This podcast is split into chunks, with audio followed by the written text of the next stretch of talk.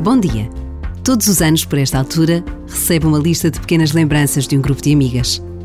A simplicidade dos pedidos deixa-lhe sempre o coração apertado. Vivem da generosidade dos outros e os pedidos assim o confirmam. Pedem um tubo de cola, um pacote de pilhas, uma pasta de dentes, um carrinho de linhas, um postal de boas festas. Lembranças úteis, bens pouco valiosos, mas a verdade com que são pedidos e a generosidade com que são oferecidos ajudam a viver a verdade do Natal.